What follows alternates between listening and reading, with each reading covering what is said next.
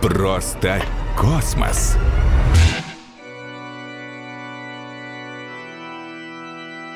Каждую весну сотни людей видят летающие тарелки. Но я предпочитаю пить в одиночку. Это сказал Роберт Орбан, американский юморист, иллюзионист и заодно автор речей для президента США эпохи 70-х. Веселая страна Америка.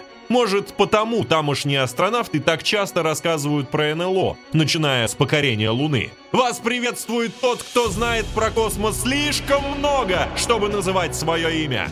В эфире шоу «Просто космос» Самые громкие сенсации, самые скрываемые факты, самые космические истории и комментарии к ним от лучших экспертов Подмосковья.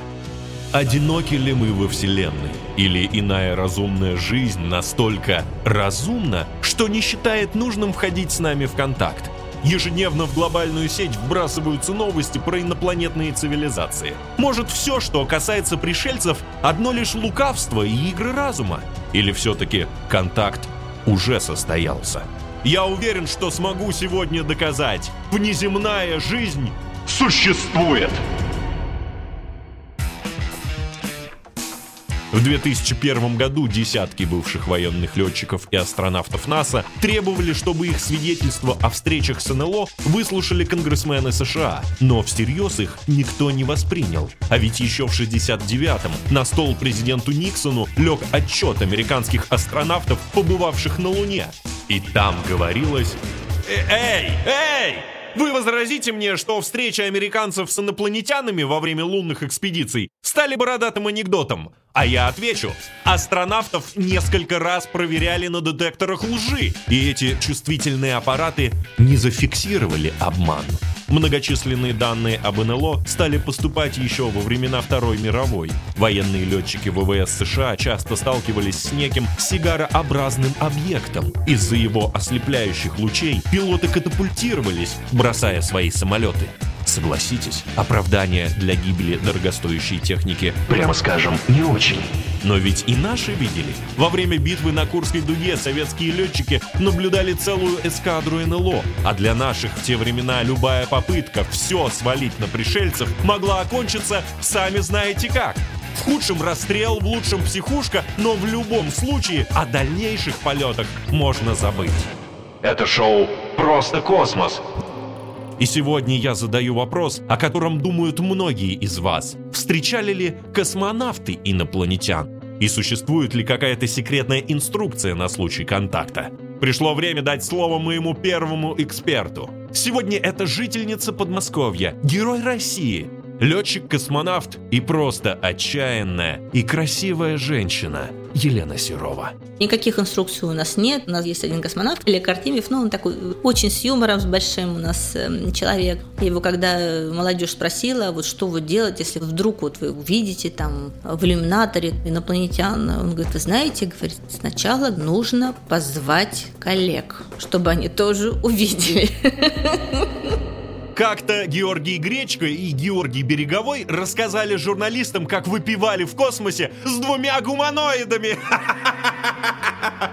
Тем, дескать, очень наша водка и селедка понравились. На следующий день об этом написали в газетах. Но ведь не все, о чем рассказывают космонавты, шутка. Летчик-испытатель первого класса, 102-кратный рекордсмен мира, полковник ВВС Марина Попович была очень серьезным человеком. А ее книга «НЛО над планетой Земля» стала настоящей летописью встреч человека и неопознанных летающих объектов. Три тысячи примеров контактов. Пишет, конечно, очень много по этому поводу, очень много ложной информации, придуманной, надуманной. Вот я что-то видела, но я не знаю, что это такое. Бог его знает. Очень часто какие следы от отсыковывающихся ракет в небе принимают за какие-то объекты непонятное НЛО, начинают их выдавать вот за, за вот эти объекты. А люди ведь не понимают, что это такое. У людей есть такое свойство, как вера. Вера во что-то, мы всегда верим, мы ищем, у нас такой пытливый ум. И я могу только сослаться, наверное, это будет правильно, на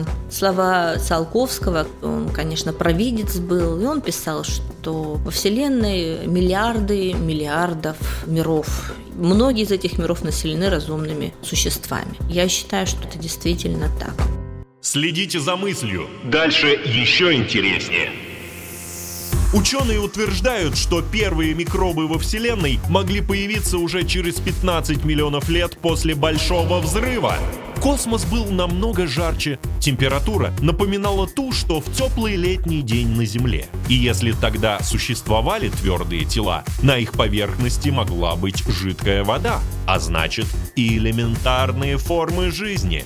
Интересно, что думает о разумной инопланетной жизни мой второй эксперт? На телефонной связи Карелия и известный в России и в мире ученый, астроном, который успел открыть несколько уникальных комет. Артем Новичонок. Человек, как вид, очень сильно связан с э, химией Земли, и нет никаких других планет, допустим, в Солнечной системе, где человек мог бы жить без вспомогательных устройств, без э, скафандров, допустим, без специальных жизнеподдерживающих систем и так далее. Встретить э, кого-то мы вряд ли встретим. То есть понятно, что жизнь существует не только на Земле, но вероятность встречи двух жизней, она крайне низкая, потому что все-таки жизнь это что-то редкое.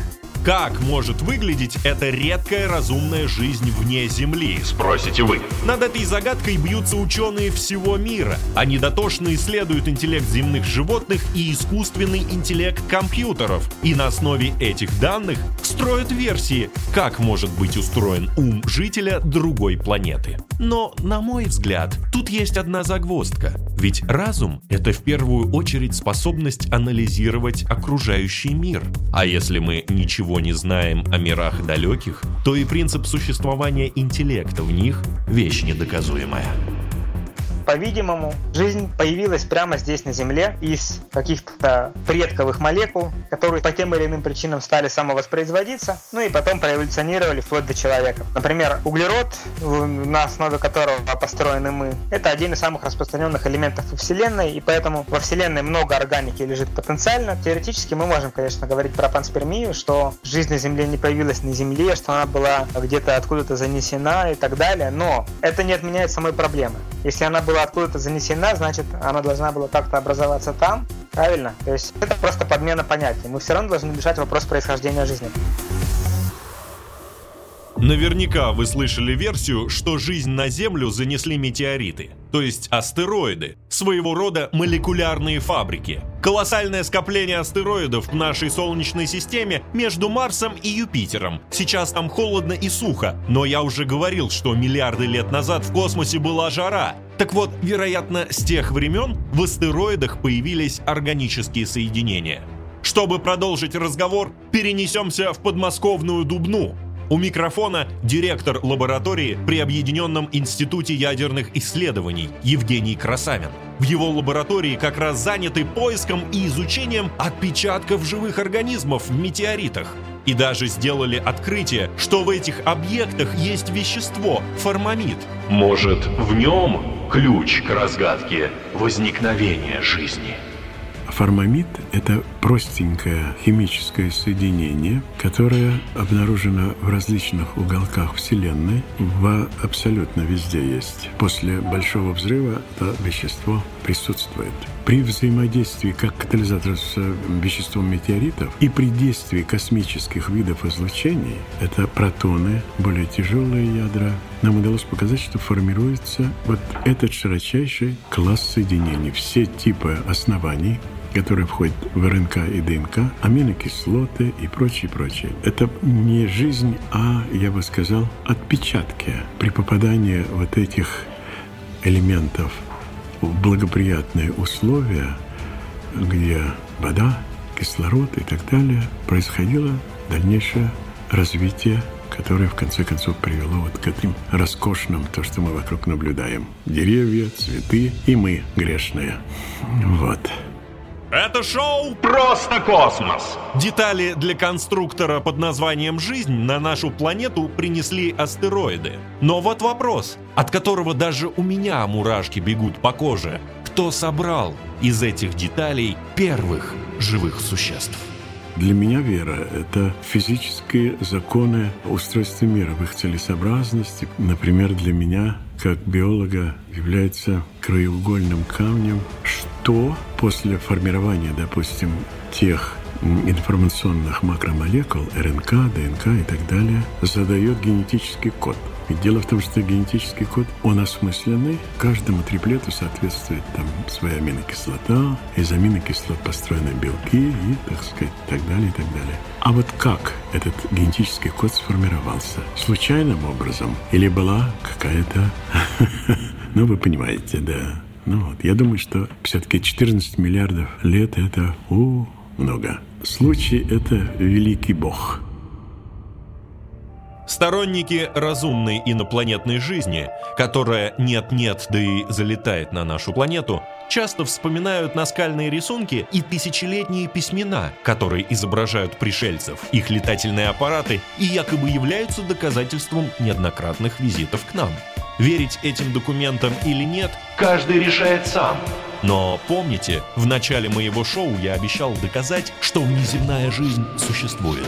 Недавно марсоход Curiosity в кратере Гейла на Марсе обнаружил следы глины, которая может образоваться только в пресной воде.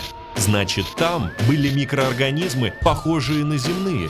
И кто знает, возможно, они все еще живы на огненной планете. Ведь толком Марс еще никто не копал. Космос вообще как борщ, в котором варится столько всего, о чем мы даже не подозреваем. Подумайте об этом. Это было шоу «Просто космос».